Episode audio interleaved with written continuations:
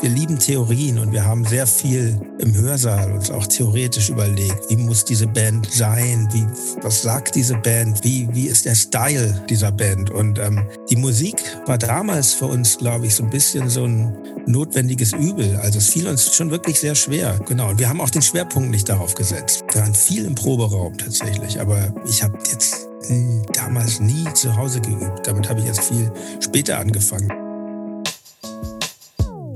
Hallo, mein Name ist Patrick Hinsberger und willkommen zu einer neuen Folge Wie übt eigentlich?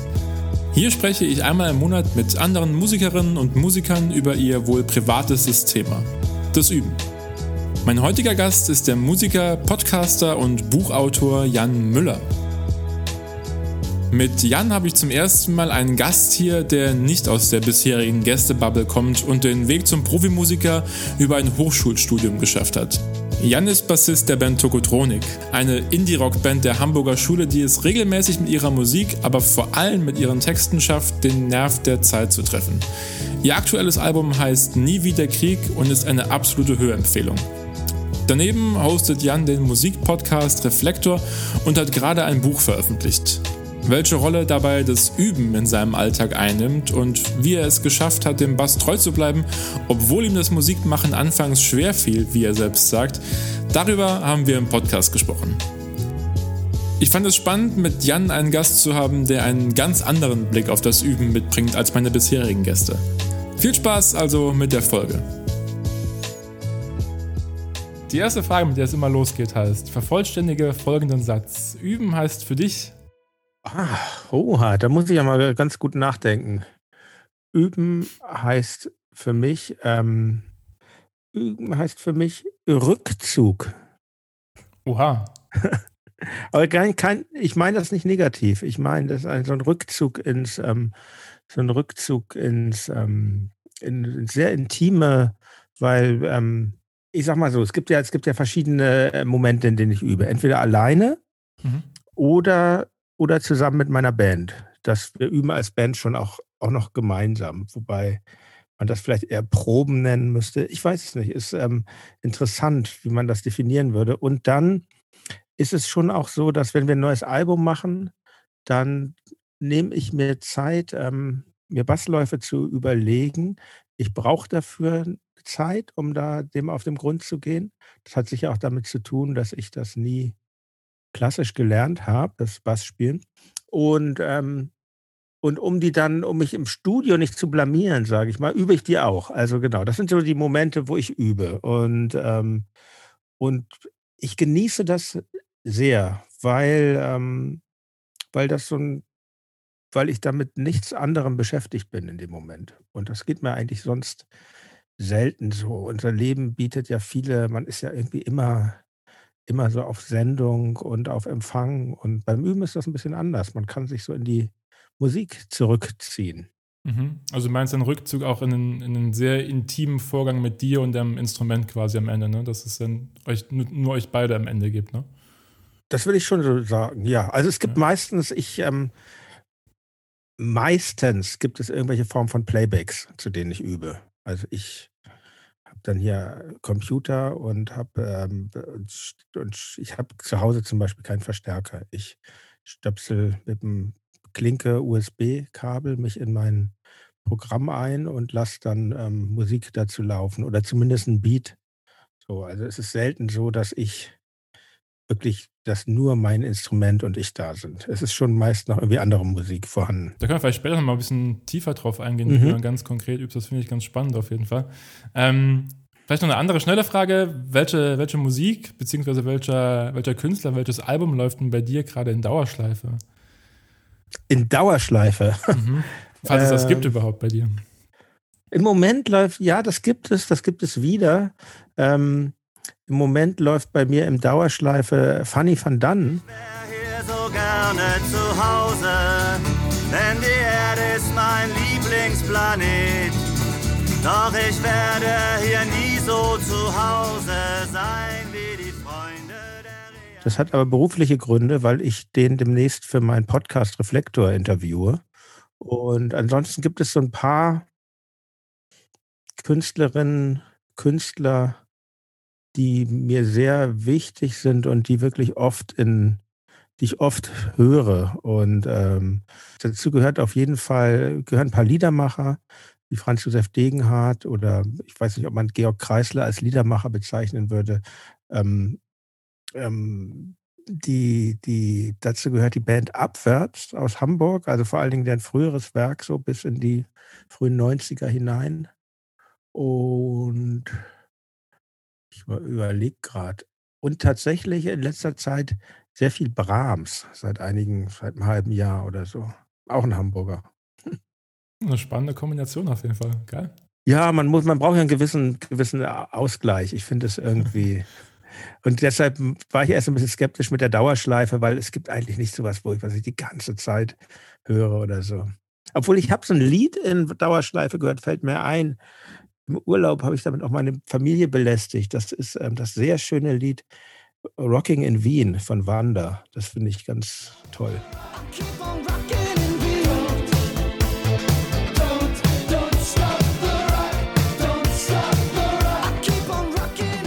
Würdest du sagen, dass es einen speziellen Künstler, Künstlerin gibt, der dich auf dein Spiel am Bass jetzt speziell geprägt hat? Oder, oder gibt es da niemanden? Nee, da gibt es niemanden. Also, äh, nee, gibt es wirklich nicht, weil ich das irgendwie, ich habe das, ich habe das nicht so klassisch, ähm, hatte ich ja schon gesagt, ich habe das nicht so klassisch gelernt und ich hatte da auch nie solche Vorbilder in meinem Bereich wäre das ja vielleicht klassischerweise jemand wie äh, Peter Hook oder so von, von New Order, wo, der sehr, der sehr bemerkbar war an seinem Instrument. Aber ich spiele auch keine andere Musik ich, mit meinem Bass. Ich spiele nur Tokotronik und ich kann auch gar nichts anderes spielen. Und es interessiert mich auch nicht so sehr. Und deshalb gibt es da eigentlich niemanden.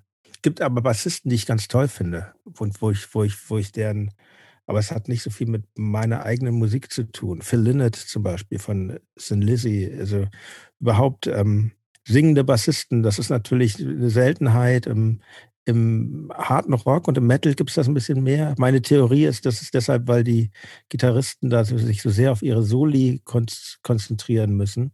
Und ähm, ja, und ich fand so die Idee von Sid Vicious am Bass immer sehr gut, weil das ähm, wirklich jemand war, der eigentlich gar nichts konnte und trotzdem, trotzdem ein totales Idol war für viele Menschen. Ja, spannend auf jeden Fall. Du hast es gerade vorher schon selbst gesagt, dass du ja auch einen Podcast äh, hast, den, den Reflektor-Podcast. Bin ich übrigens sehr großer Fan, finde ich ein mega spannendes Format auf jeden Fall. Also kann man an der Stelle äh, sehr empfehlen. Dankeschön. Ähm, bist Musiker, wie gesagt. Ähm, und hast gerade dieses Jahr mit Rasmus Engler auch ein Buch veröffentlicht. Vorglühen heißt es. Ähm, und da habe ich mir die Frage gestellt, ob es bei dir so einen ganz klassischen Arbeitsalltag gibt, den man irgendwie so, der sich wiederholt bei dir und inwiefern da, ähm, du hast dein Üben gerade vorhin schon ganz kurz mal angesprochen, da auch der Bass und die Musik eine Rolle spielen. Es gibt keinen klassischen Arbeitsalltag, weil ich immer das mache, was, was dran ist. Und ähm, ich glaube, für mich, was ich lernen musste, ich auch lange gebraucht habe, ist mir Struktur zu schaffen. Das ist, glaube ich, echt schwierig, wenn man so ein so, ein, so eine Tätigkeit macht, wie ich sie mache. Die sind sehr genau, weil ich mache seit einiger Zeit nicht nur die Band und ähm, auch als ich nur die Band gemacht hatte, auch so, dass in der Band sein hat ja viele Facetten. Es gibt einerseits ähm, das Künstlerische, dann gibt es auch das, wie, wie, soll ich das nennen, das Strategische und das Geschäftliche und ähm, all das will ja irgendwie bedient werden und ähm, und bei diesen Strukturieren der Tätigkeiten, die man dann zu tun hat, ist es, äh, finde ich, gar nicht so leicht, das Üben nicht zu vernachlässigen. Also ich muss schon sagen, ich übe eigentlich nur, wenn ein konkreter Anlass da ist. Also wenn wir irgendwie, entweder wenn wir ein neues Album machen, dann ist mir schon sehr wichtig, dass ich mir Zeit nehme. Die, die Songs schreibt erstmal unser Sänger und Gitarrist, Dirk.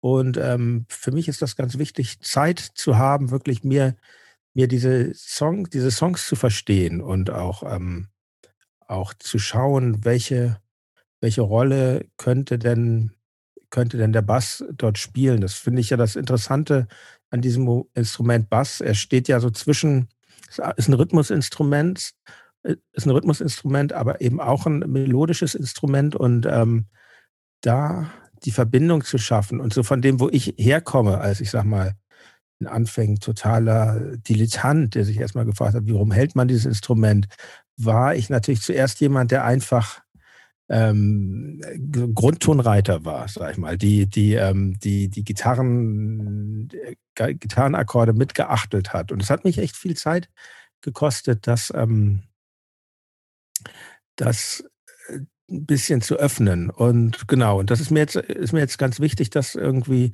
jeden Song, der, der, der mich da so, den ich dann von Dirk bekomme, so genau zu betrachten, dass ich vielleicht dann auch eine Idee bekomme, wie, wie könnte man das machen? Nimmt man sich eher zurück oder gibt es vielleicht auch mal eine Stelle, wo man bemerkbar ist? Auch für Leute, die nicht so auf das Instrument Bass sonst achten oder ist es vielleicht, bietet sich das hier an, was Rhythmisches zu machen? Und ähm, genau, da übe ich, ich bin ein bisschen abgeschweift, entschuldige. Oder, oder ich, ähm, oder halt, wenn wir Konzerte haben, natürlich. Und genau, das ist bei mir eher so, ähm, dass ich aufpassen muss, dass man jetzt nicht nur das Nötigste macht, sondern auch ein bisschen, ähm, bisschen, bisschen so viel tut, dass man sich dann auch wohlfühlt auf der Bühne.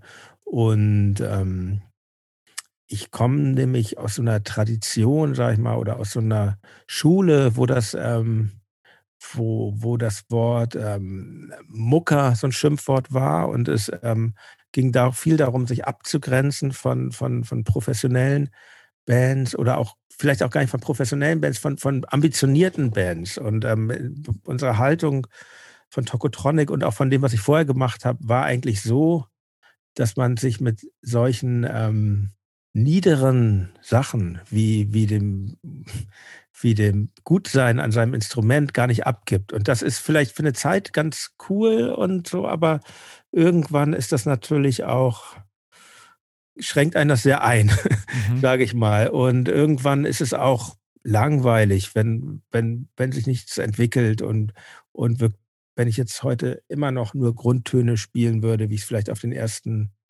drei Alben, sage ich mal, getan habe. Und, ähm, und ich glaube, bei mir gab es einfach so einen Bruch der hatte verschiedene Ebenen. Der, der, ein, der, der eine, das eine war ein Album, das wir gemacht haben, das selbstbetitelte, was das sechste Album, glaube ich, oder fünfte, das weiße Album. Ähm, da waren wir sehr lange im Studio und da ähm, mit ähm, einem Produzenten namens Tobias Levin in Hamburg. Und da haben wir wirklich so von Grund auf die Band neu aufgestellt, sage ich mal. Ich bin auch sehr, ich habe ich habe da sehr viel gelernt, auch mit Tobias Hilfe, wofür ich Ihnen sehr dankbar bin, wie man eigentlich das Pleck richtig hält und ähm, ganz viele Sachen, die ich, die ich nicht wusste, weil ich sie nie gelernt habe. Ich glaube, es ist auch heute noch so, dass ich sehr wenn das jetzt ein geübter Bassist sieht, wie meine Fingersätze, also ein professioneller Bassist, sage ich mal, oder, oder einer, der es richtig gelernt hat, wie meine Fingersätze sind oder überhaupt, wie meine Haltung am Instrument ist, der, äh, das ist vieles ist da bestimmt nicht richtig dran, in Anführungsstrichen. Aber es ist für mich so, dass ich ganz gut zurechtkomme. Aber natürlich bin ich auch immer noch limitiert. Die Entwicklung, die Jan hier anspricht, also vom Grundtonreiter hin zur Frage, welche Rolle und welche Funktion sein Bass in den Stücken erfüllen soll, lässt sich auch musikalisch sehr gut nachvollziehen. Ein frühes Beispiel für den Grundtonreiter wäre Let There Be Rock, in der die Band übrigens ein Sample von The Final Countdown verwendet. Wir haben gehalten in der langweiligsten Landschaft der Welt. Wir haben auf dem Stück Hoffnung aus dem aktuellen Album nimmt der Bass eine viel melodischere und selbstbewusstere Rolle ein. Interessanterweise setzt Jan auch erst am Ende des ersten Refrains ein, also dann, als der Gesang von Dirk zum ersten Mal kurz pausiert.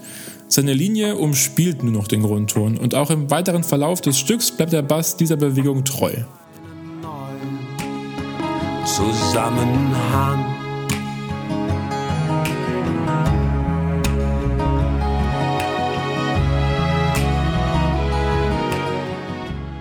Genau, das war der eine Punkt, was mich da, dazu gebracht hat, meine Haltung zu überdenken. Und der andere Punkt war der, dass wir mit einer befreundeten Band in den USA auf Tour waren. Ich glaube, das muss kurz vor diesem Studioaufenthalt, den ich eben erwähnte, gewesen sein.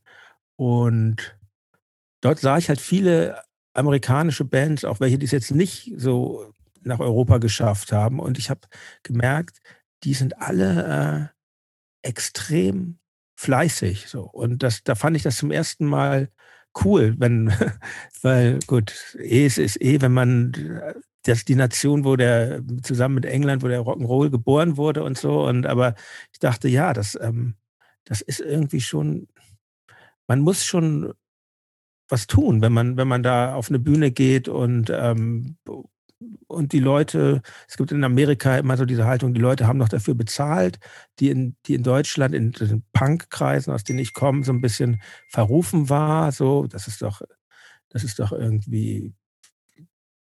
Das Publikum wurde, wurde von, von manchen dieser Leute nicht sehr geachtet. So, das war mhm. einfach.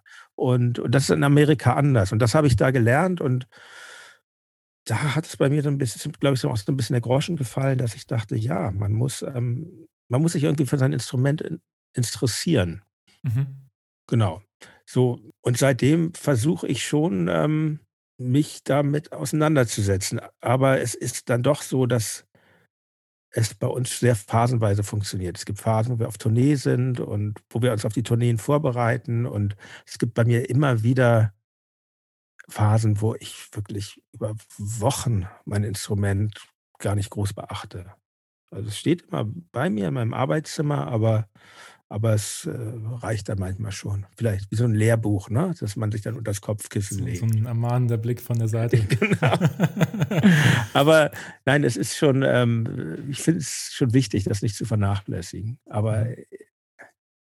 Hand aufs Herz, ich werde nie jemand sein, der, ähm, wo man sagt, oh, das ist der wirklich ganz virtuose Bassist. Das ist aber auch nicht mein Anspruch, wirklich. Also ich glaube, ich glaube, dass so bin ich irgendwie nicht strukturiert, dass ich so immer Musik spielen muss. Das ist nicht das, was mir dann so wichtig ist. Deshalb, ich liebe das, äh, im Proberaum zu sein. Das ist immer, da kriege ich immer noch eine Gänsehaut heute oder auf der Bühne zu sein. Aber ich muss das nicht immer haben. Ich glaube, deshalb ist auch das, was du erwähnt hast, dass ich irgendwie noch einen Podcast mache und jetzt einen Roman geschrieben habe. Ich habe irgendwie noch Interessen, die auch in andere Richtungen gehen. Man muss ein bisschen aufpassen, dass man sich nicht verzettelt, aber mhm. ich hoffe, dass ich das nicht tue. Ja. Am Ende definiert auch die Musik so ein bisschen, welche Rolle die einzelnen Musiker auch einnehmen und die Musik definiert dann auch, inwiefern auch ein Bass irgendwie sehr prominent sein darf und, und inwiefern das auch irgendwie ähm, schwierig oder einfach eine, eine, leichte Linie sein kann. Das muss mhm. ja gar nicht immer dann schlechte Musik sein, nur weil die, die Linien am Instrument nicht unbedingt sehr komplex sind. Ne? Ja, das, das hat sich bei uns schon sehr verändert. Auch, ähm,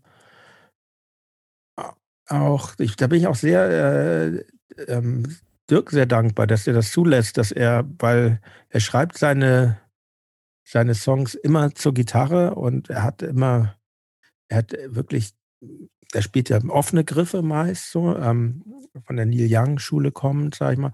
Und ähm, er hat ja immer sehr schöne Akkorde, finde ich. Und er ist aber bereit dazu, nehmen wir, nehmen wir ein Lied wie von unserem 2015er roten Album Prolog. Da hat unser Produzent Dirks Gitarre einfach äh, ganz ausgeschaltet. Und ähm, das war schon, war schon hübsch, was er vorher gespielt hat. Aber ähm, jetzt hat es halt dann doch eine sehr markante Basslinie, so einen leicht abgedämpften, einfachen, geachtelten Bass. Und ähm, dazu eher Töne von den, von dem, von, von den beiden Gitarristen, von Rick und Dirk. Und ähm, das ist schon ganz schön, wenn es in einer Band so eine Offenheit gibt, dass jeder auch bereit ist, sich zurückzunehmen. Und ich glaube, oh, das hat so gepiept da, Entschuldigung.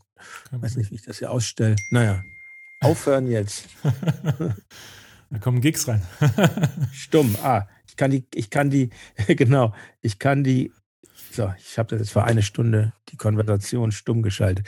So, ähm, ich glaube, vom Haus aus ist oft der Bassist oder die Bassistin der, die Person in der Band, die bereit ist, sich zurückzunehmen. Aber ähm, das ist schon ganz schön, wenn, wenn alle dazu in der Lage sind und vielleicht sogar die Gitarristen. Mhm, absolut. Du hast gerade vorhin diesen, diese Abgrenzung zu diesem Muckerdasein angesprochen.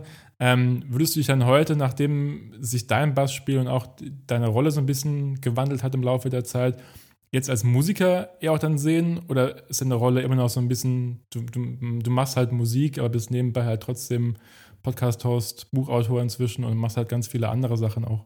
In meinem ich, ähm, Podcast habe ich mal Tilman Rosmi interviewt, ein für die Hamburger Musikszene der 90er Jahre sehr wichtige Persönlichkeit. Und der hat was Schönes gesagt. Er meinte, er ist in einer Band, aber er ist kein Musiker. Und ähm, das kann ich total äh, nachvollziehen. Aber klar, so, wenn mich jetzt jemand fragt, was, was machst du beruflich oder ich das in irgendeinen Fragebogen reinschreibe, dann sage ich schon Musiker, natürlich, weil irgendwie bin ich das ja. Die, das Wichtigste in meinem Leben ist das, äh, Musik in einer Band zu machen. Und ähm, insofern geht das schon in Ordnung. Ähm, du hast vorhin ganz am Anfang gesagt, als du meintest, dass Musik für dich oder das Üben für dich eine Art Rückzug ist, dass du dann trotz allem recht viel mit Playback übst, also mit quasi mit einer Tonspur, auf die du dann Sachen einspielst oder, oder mitspielst. Ähm, Gibt es dann bei dir auch trotzdem noch Raum? Also, du hast auch vorher gemeint, dass, dass du dich dann ganz konkrete Basslinien für, für einen Song überlegst. Sind die dann sehr gefixt bei dir oder, oder gibt es dann trotzdem noch irgendwie Varianz und Spielraum so ein bisschen und du hast du quasi einfach nur eine Grundidee für, für bestimmte Abläufe in einem, in einem Stück und du weißt, okay, das sind die harmonischen Abfolgen und so ein bisschen und übst dir quasi einfach Wege ein, verschiedene, wie du von A nach B kommst oder wie muss man sich dann üben, dann ganz konkret vorstellen? Also die Bassläufe erstellen, ich mache das eigentlich so fast Ton für Ton so, ne? Aber ich habe dann so Variationen, hier könnte ich so oder hier könnte ich so und, ähm, und ich mache das Playback auch manchmal schon aus, um überhaupt mal zu, dann habe ich vielleicht manchmal nur ein Beat an oder so, ne? Oder, oder auch mal gar nichts, um überhaupt zu erkunden, wie, was ist denn jetzt das für ein Lauf? Wie klingt denn der, wenn ich jetzt mal die Gitarre hier wegnehme und ähm, aber im Grunde ist das schon meistens so, dass ich zu was übe und dann verschiedene Varianten ausprobiere. Und es gibt bei uns verschiedene Arten, wie, wie, wie Songs in der Band dann entstehen. Teilweise gehen die durch, den Weg durch den Proberaum, dass wir das wirklich zusammen dann erstmal live im Proberaum spielen. Teilweise aber eben auch nicht. Teilweise entstehen Lieder auch ähm, im Studio, am Rechner. Und aber es ist schon immer so, dass wir das dann jeweils einspielen. Nur es gibt auch verschiedene, manchmal sind die Gitarren schon da, wenn ich was einspiele, manchmal aber eben auch noch nicht. Es gab auch mhm. Alben schon, wo wir dann zuerst den Bass gemacht haben. Aber es ist natürlich, ist ja heute auch alles ähm, dann wieder veränderbar im Nachhinein, was ja auch Fluch und Segen zugleich ist. Absolut. Ähm, spielt ihr live dann zusammen ein, die Alben? Oder ist es dann trotzdem, also seid ihr in einem Raum größtenteils dann trotzdem? Ja, also unser Produzent, unser langjähriger Produzent Moses Schneider, der ist dafür, der ist eigentlich bekannt oder berühmt geworden durch, dadurch, dass er sehr radikal die Live-Aufnahme vertritt. Also ich glaube, der hat das auch schon bevor er mit uns gearbeitet hat, gemacht. Vor allen Dingen, ähm, vor allen Dingen äh, durch die Beatsteaks ist er da bekannt geworden und er aber er, er die haben die haben schon bevor wir mit ihm zusammengearbeitet haben, mit ihm gearbeitet und er arbeitet so, dass wirklich alle in einem Raum sind und auch die Verstärker in dem Raum sind. Also dass er ganz bewusst auch die Übersprechungen benutzt, die es ähm, gibt. Meist ist das ja sonst so, dass die Verstärker in irgendwelchen Kabinen sind und man das eben mit Kopfhörern einspielt. Bei ihm aber habe oft so gearbeitet, dass das nicht so war. Und ähm, sondern dass wir wirklich wie im Proberaum ohne Kopfhörer das eingespielt haben. Teilweise jetzt auch, teilweise beim letzten Album ein bisschen anders. Da waren, da standen die Verstärker schon in eigenen Räumen. Dafür aber wiederum haben wir da den Gesang gleich live mitgenommen, was natürlich für Dirk und seinen Sänger sehr anspruchsvoll war, aber was äh, funktioniert hat. Mhm. Ja, das, das letzte Album ist auch ein bisschen auch sehr speziell. Nie wieder Krieg, da sprichst du an, ne? Das genau, genau. Aber der Titelsong zum Beispiel, der ist nicht, der ist nicht so auf diese Art entstanden. Mhm. Ja. Ähm, ich habe in einem Interview zu deinem Buch Vorglühen, äh, was du geschrieben hast, habe ich den, äh, hast du den schönen Satz, ich glaube, es war im Deutschlandfunk gewesen, äh, hast du gesagt, dass äh, früher auf Tour auf jeden Fall, dass ihr viel gefeiert habt und äh, dass du wenig geschlafen hast und dass du heute gar nicht mehr mit diesem wenig Schlaf und dem vielen Feiern zurechtkommen würdest.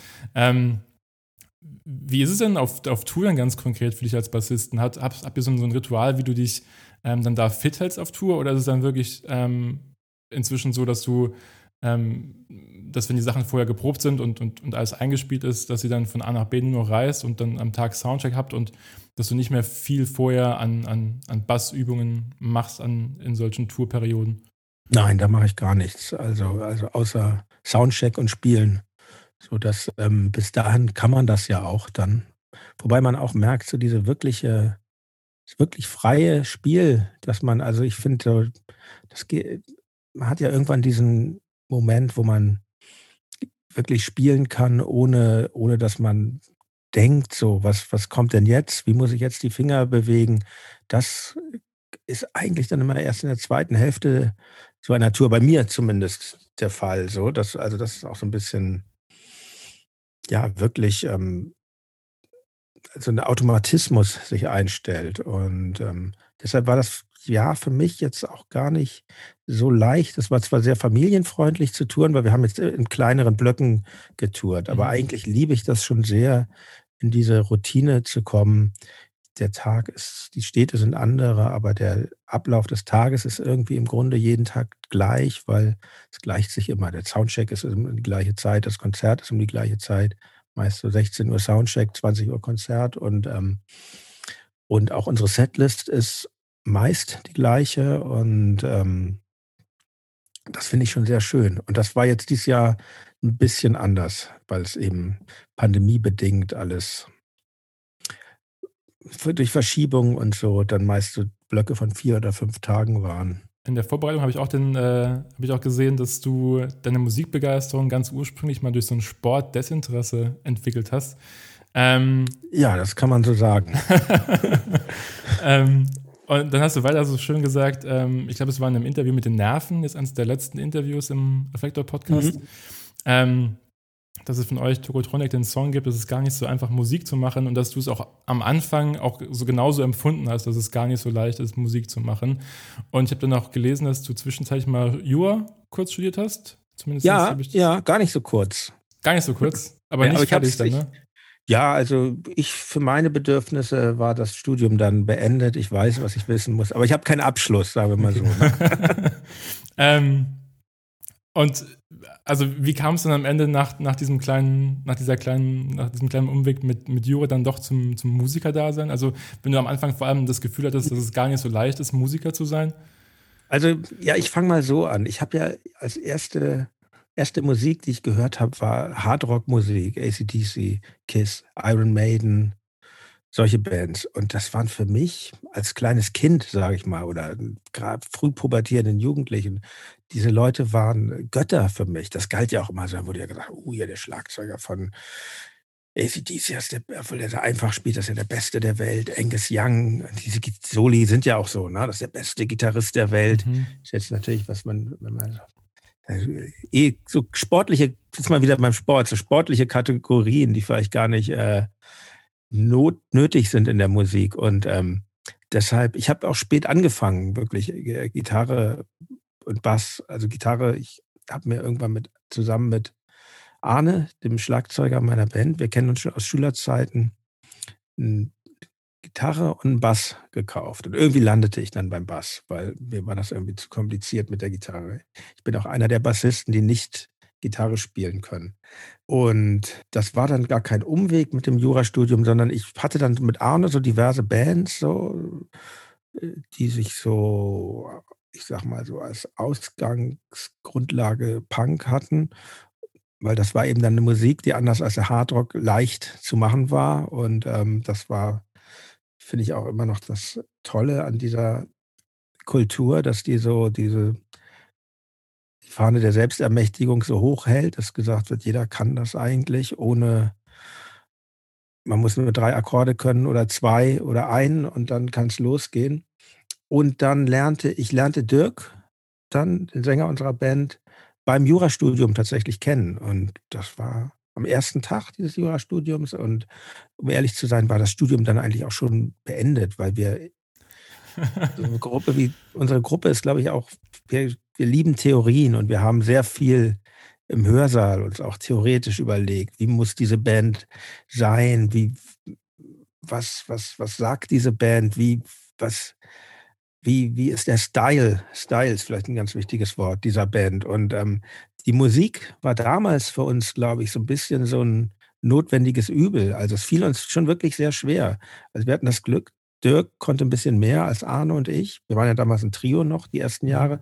Und ähm, der, der hatte auch anders als wir mal Gitarrenunterricht gehabt und so, aber es war schon bei uns allen dreien sehr begrenzt, was wir da, ähm, wozu wir in der Lage waren. Und ähm, deshalb meine ich so, dass es nicht so leicht war für uns erst mit der Musik. Also genau. Und wir haben auch den Schwerpunkt nicht darauf gesetzt. Wir haben nicht gesagt, jetzt müssen wir hier, wir müssen jetzt, ich überlege gerade, also wir haben im Probe, wir waren viel im Proberaum tatsächlich, aber ich habe jetzt damals nie zu Hause geübt. Damit habe ich erst viel später angefangen. Das hat, hängt auch damit zusammen, ich hatte gar nicht die Möglichkeiten. Damals gab es ja noch keine Musikprogramme auf Computern. Ich glaube, ich hatte gerade so den ersten Computer mal, um da meine Jura-Hausarbeiten zu schreiben oder so. Aber ich, es, also an Musik, an jetzt irgendwie, wie ich das heute mache, den ähm, Bass, einen Computer anschließen, war gar nicht zu denken. Ich hatte dann irgendwann so 'n Verstärker, wo man so 'n Kopfhörereingang auch hatte.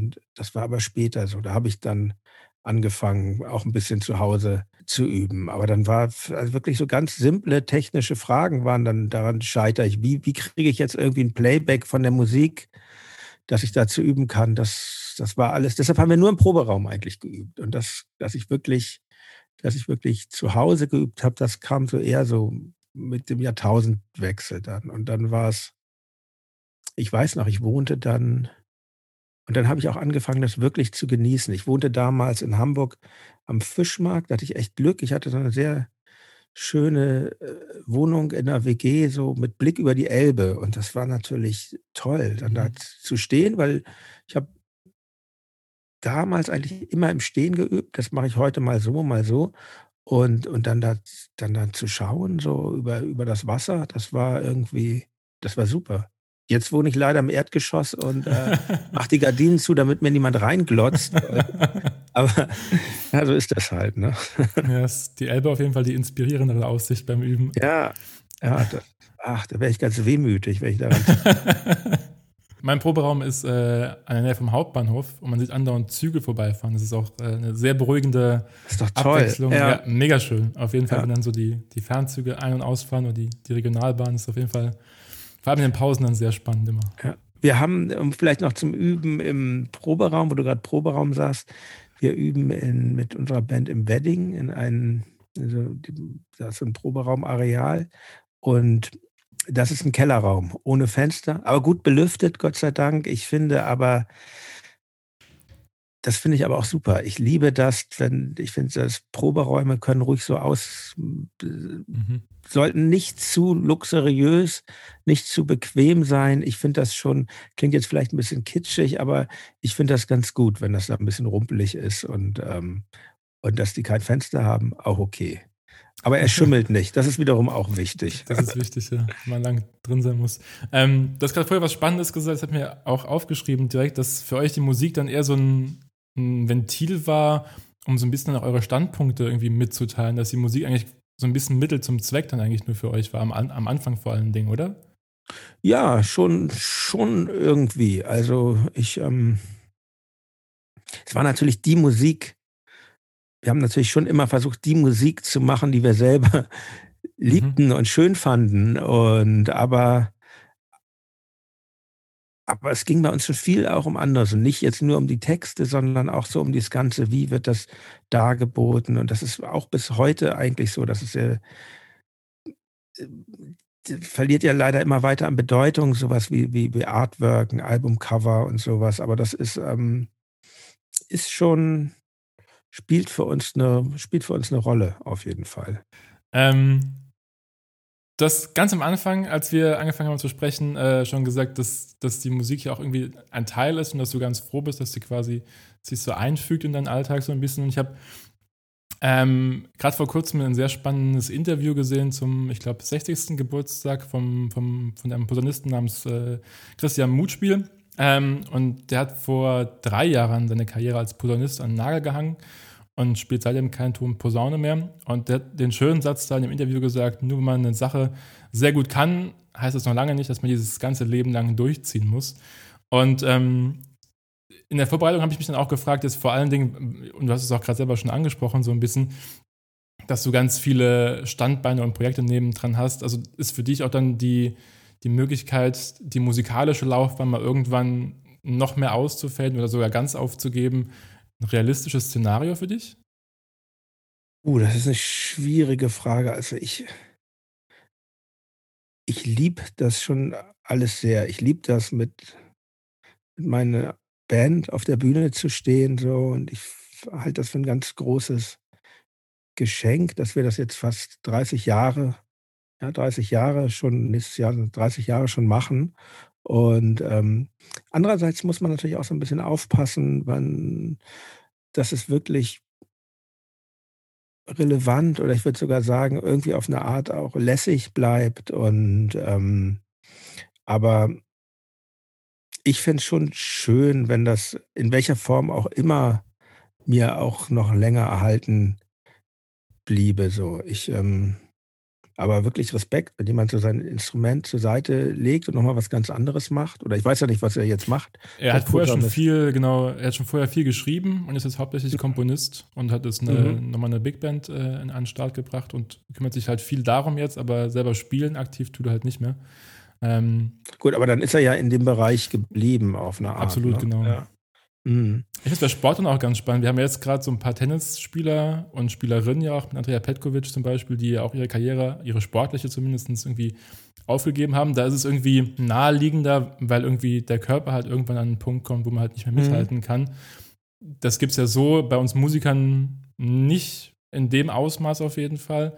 Und da ist es irgendwie sehr, sehr üblich auf jeden Fall, dass die Karriere irgendwann aktiv vorbei ist und man dann quasi entweder Trainer wird oder irgendwie im Umfeld einen Job findet. Aber ich finde den Gedanken trotzdem irgendwie sehr spannend. Habe ich dann bei dir auch in der Vorbereitung gefragt, ob das quasi jetzt schon so eine Art Vorbereitung auf eine, eine Zeit danach vielleicht sogar ist dann.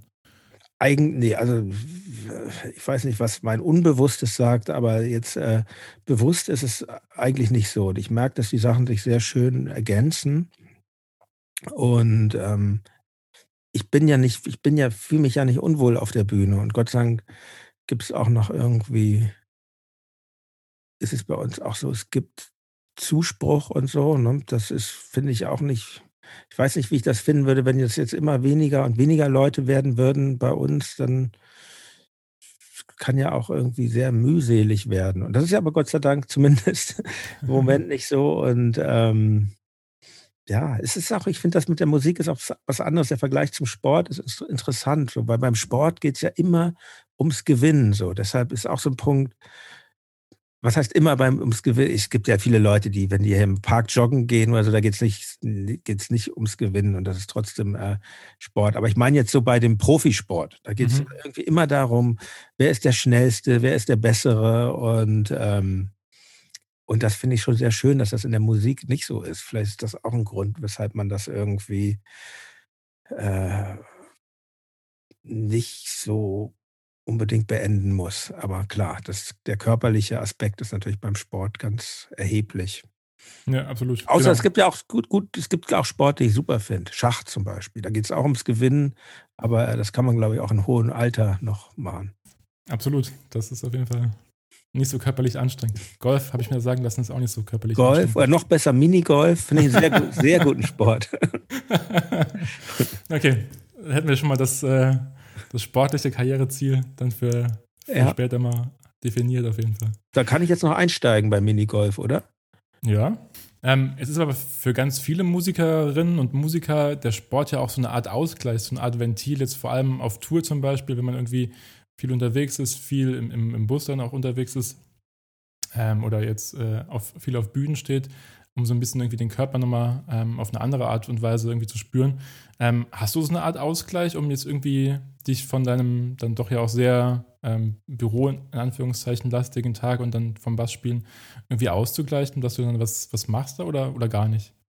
Ja, ich gehe gern spazieren und ich fahre gern Fahrrad tatsächlich. Das, ah, ja. äh, aber äh, lieber noch, also wirklich, ich meine, so in der Stadt Fahrrad fahren, ich wohne halt mitten in der Stadt, so in der Mitte von Berlin und mhm. ähm, das stresst ja auch, aber so, ähm, so raus ins Grüne, das finde ich schon total wichtig. Ja. Tiere, Vögel, müssen nur Vögel sein oder Ameisen zu anzubeobachten, das ist schon, das ist ein schöner Ausgleich. Da gibt es auch eine schöne Podcast-Folge, mit dir habe ich, äh, glaube ich, gehört in der Vorbereitung, wo du so einen Ameisenhaufen ganz fasziniert beschreibst. Das fand ich, das Ach so, fand ich großartig. Ah ja, das war hier nicht, mit äh, Christian Möller durch aha, die Gegend. Ja, genau. da waren wir, in, da sind wir, waren wir, das war noch mitten in der Pandemie. Ja. Da waren wir äh, in Buch. Das ist, genau, das ist nicht weit von hier. Das ist so eigentlich der nächste äh, Ort, grüner Ort mit wenig Menschen, wo man hier, wo man hingelangen kann. Ja. Auf jeden Fall. Also sehr zu empfehlen auch an der Stelle wieder. Dankeschön. ähm, genau. Für, für so ein bisschen Ausgleich hast du denn noch innerhalb von deiner Arbeitswoche so äh, Wochenende? Also gibt es das bei dir? Weil ich meine, am Ende bist du ja auch dann Unternehmer und selbstständig. Und da ist ja dieses typische Fünf-Tage-Woche ja nicht die, die Regel, sondern eher die Ausnahme. Nimmst du dir bewusst dann Zeiten, an denen du sagst, okay, das da ist es ein Sonntag und da ist auch dann nichts? Ich muss mir das immer wieder bewusst machen oder auch mal einen anderen Tag nehmen, wo man ein Wochenende macht. So, das ist äh, gut. Seit mein älterer Sohn in der Schule ist, ist das ist echt schwierig, weil ähm, da ist die Woche dann natürlich so strukturiert, dass ich das eigentlich aufs Wochenende ähm, fokussieren sollte. Das geht aber nicht immer, mhm. weil wir waren jetzt, ich hatte ja gerade erzählt von dieser etwas äh, zerhackten Tour, die dann auch natürlich immer um die Wochenenden drumherum stattfand und ähm, ich finde, das ist ein wichtiges Thema, dass man sich dass man gerade so ich beobachte das auch so bei jüngeren, äh, Musikerinnen, Musikern, ähm dass man aufpassen sollte, nicht immer im Dienst zu sein, so gerade was Social Media auch anbetrifft und so. Und, ähm, das ist was was man, äh, wo man, glaube ich, nicht gar nicht genug darauf achten kann, das, das zu versuchen, dass man ähm, Zeiten hat, wo man irgendwie und da, deshalb meinte ich auch sowas ganz bewusst, wie jetzt irgendwie einen Ausflug machen, in den Wald gehen oder so, ähm, um um nicht immer, weil es ist schwierig. Es ist, ich bin halt kein Beamter und ich, ich will auch gar nicht so sein, dass ich sage, ich arbeite von neun bis fünf und so. Das ist schon einfach so. Wenn mir nachts irgendwie eine Idee kommt, dann stehe ich halt auf und schreibe sie auf. So, das, ähm, aber trotzdem, man braucht, man braucht das Bewusstsein dafür, dass man, dass man nicht immer für alles zuständig sein muss.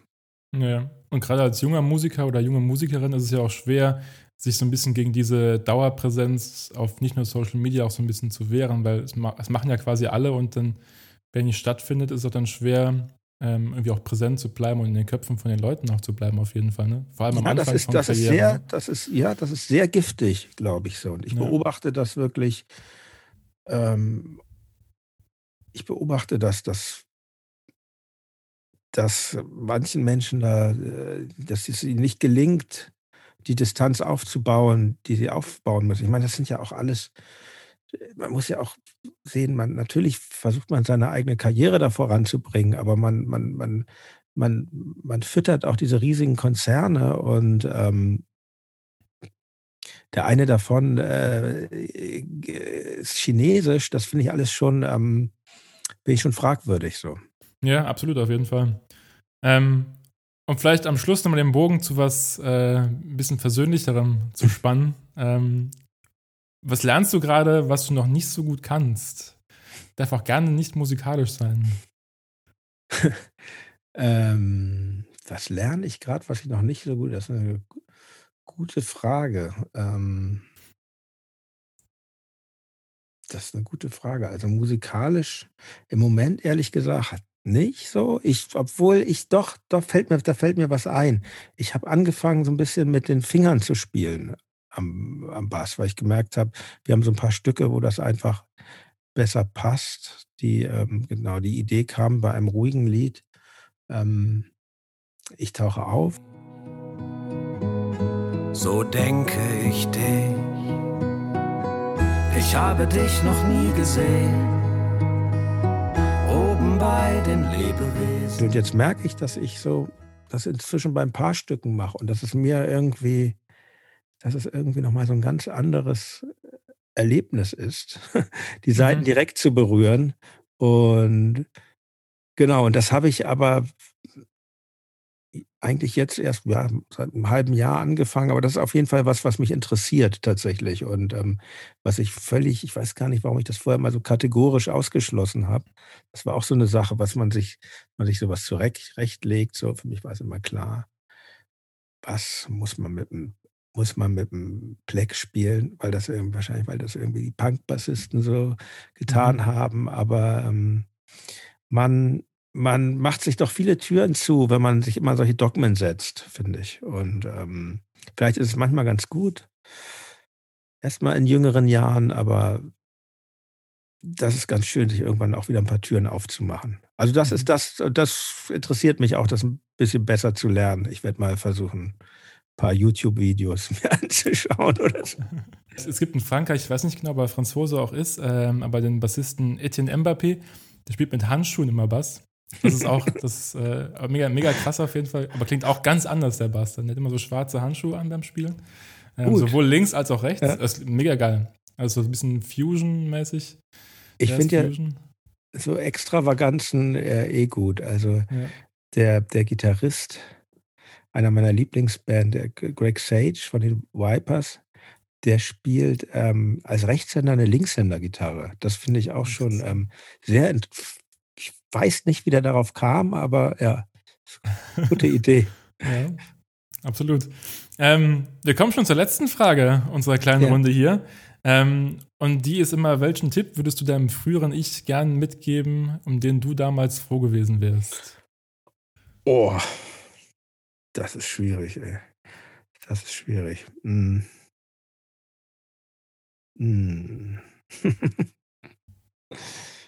Ähm das kann ich kann ich schwer beantworten. Ähm das kann ich echt nicht beantworten. Das ist, ähm das würde so weil kann ich aber auch begründen, weil für mich gibt es das nicht so, das das frühere Ich, das das setzt so 'ne das setzt so 'ne ähm, so 'ne Schranke voraus, die es für mich irgendwie nicht gibt zwischen weil das ist ich bin auch ganz schlecht in in Zeitabläufen und wenn wenn wenn wenn wenn wenn jetzt Freunde oder Bekannte mir sagen: „Oh ja, wie das damals war, das, ähm heute sind wir doch alle so und damals waren wir so.“ Ich kann das nicht nachvollziehen, weil für mich ist das tatsächlich ist das auf 'ne ganz komische Art die Zeit vor nehmen wir mal die an, die Zeit, wo ich angefangen habe, Bass zu spielen vor 30, 33 Jahren oder so, ist auf 'ne komische Art einerseits ganz fern, aber dann doch irgendwie ganz nah. So, also, das frühere Ich, das existiert für mich irgendwie nicht so. Mhm. Also ist für dich eher alles so 'n wie so 'n Fluss, der ständig einfach Ja, weiterfließt und das klingt und jetzt so quasi so hippiemäßig, aber abzweigt, aber ne? es klingt so hippiemäßig, aber das das ist so. Also, ich denke schon viel da drüber nach, wie wär's, wenn man irgendwie irgendwo anders abgebogen wäre oder so, aber es führt zu nichts, glaube ich. Es führt zu nichts. Und, ähm ich glaube auch nicht so sehr an den Zufall, sondern eher an das Schicksal und, ähm, deshalb versuche ich eigentlich eher, das so zu akzeptieren, wie das wie mein Leben gelaufen ist und das ist ja auch kann mich da auch gar nicht so beklagen. Deshalb Mhm. Irgendwie und bevor ich jetzt irgendwie so 'n Kalenderspruch sage, irgend so Weisheit, äh, sage ich lieber nichts. Das ist vollkommen legitim. Äh, vielleicht aus eigenem Interesse dann noch am am Schluss eine ergänzende Frage dazu. Ja. Wenn du sagst, du glaubst eher an an Schicksal als an Zufall. Würdest du dann trotzdem sagen, dass man dann am Ende beim Schicksal noch das dann selbst in der Hand hat? Also, gibt's dann trotzdem noch diesen einen einen selbstbestimmten Anteil? Das Ja, ist auf die je spannende Frage immer bei bei dieser Diskussion nach Schicksal und und Zufall, Mhm. ähm, weil das eine setzt ja so 'n bisschen so 'n so 'ne Art Fatalismus voraus, Mhm. an an dem es irgendwie keine selbstbestimmte oder keine Selbstbestimmung mehr gibt und man quasi so 'n bisschen der Sache, seinem Leben ausgeliefert ist am Ende, oder? Das ist man bestimmt irgendwie ausgeliefert, aber klar kann man ähm, gibt es ein man kann viel äh, viel beeinflussen. Ich glaube, es ist einfach für mich hm ja, es g ist alles so, ne? Einerseits, ich würde sagen, ja, also in Bezug auf, äh auf auf Kunst klingt jetzt total schlimm, aber ist Disziplin schon eine sehr gute Sache. Mhm, absolut. Das würde ich unterschreiben. Und ähm, ja, und ansonsten, wie gesagt, da fallen mir nur Banalitäten ein, die aber trotzdem richtig sind. Man einfach sich nicht wie ein Arschloch benehmen, sondern versuchen so ganz okay zu sein, zu anderen Leuten auch. Mhm. Das ist ja, aber das ist, das ist ja banal andererseits. Ja. Aber trotzdem, das kaufe ich als Schlusswort. Vielen Dank dir, Jan. ich danke dir, es war ein sehr, sehr schönes Gespräch. Schön mal ja. übers Üben sprechen zu können. Das, äh Vielen Dank, Jan Müller. Mir hat es auch sehr großen Spaß gemacht. Wenn euch der Podcast gefallen hat, empfiehlt ihn euren Freunden weiter oder bewertet den Podcast gleich im Podcatcher eurer Wahl. Ich würde mich sehr freuen. Ciao, bis zum nächsten Mal, euer Patrick.